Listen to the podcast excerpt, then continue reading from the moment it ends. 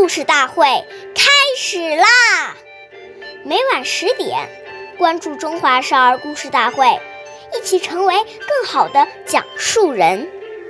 见人善，即此即思齐存去远，以及其岁月易流逝，故事永流传。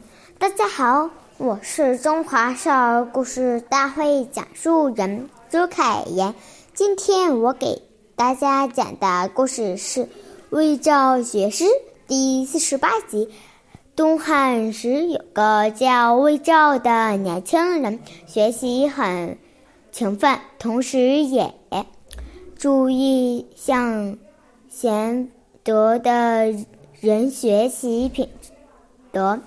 当地有一个著名的学者叫郭涛，不仅学识过人，而且人品也普遍受到大家的称赞。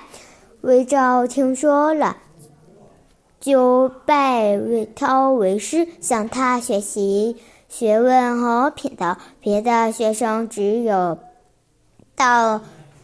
郭涛家听课，可是魏昭却把行李搬到了老师家，每天和郭涛每天和郭涛在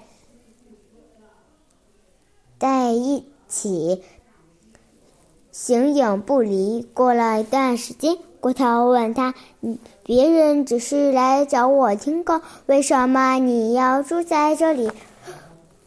魏照回答说：“我要向您学习的，除了学问，还有做人的礼数和品质，所以要是是是可以你为榜样学习啊！”经过这样的学习，魏魏照很快成了一位多才贤。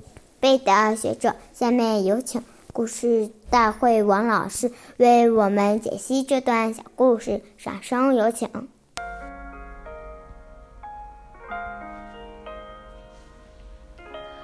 大家好，我是刘老师。古人说“尺有所短，寸有所长”，看待事物和与他人相处，我们如果能够多看到别人的长处，不但和自己相处的人愉悦欢喜。而且最大的受益者就是自己，因为每个人在某个方面肯定都是有比我们做得好的地方。如果我们都能够带着谦卑的心去寻找他人的闪光点，那么即使和有很多缺点的人相处，也能够从他的身上受益。